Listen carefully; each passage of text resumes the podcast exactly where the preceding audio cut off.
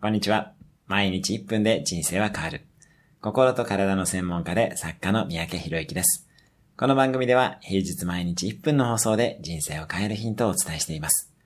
今日のテーマです。ダメな組織は会議が多い理由。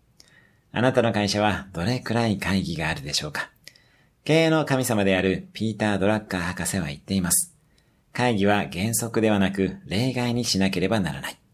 皆が会議をしている組織は何事も成し得ない組織であると。会議ばかりして満足していてはダメです。あくまでも組織構造の欠陥を補うのが会議です。会議をしている間は仕事ができないですよね。会議不要の組織を作るのが理想です。会議は例外にしていきましょう。今日のおすすめ1分アクションです。最近あった無駄な会議をやめる方法を考える。今日も素敵な一日を。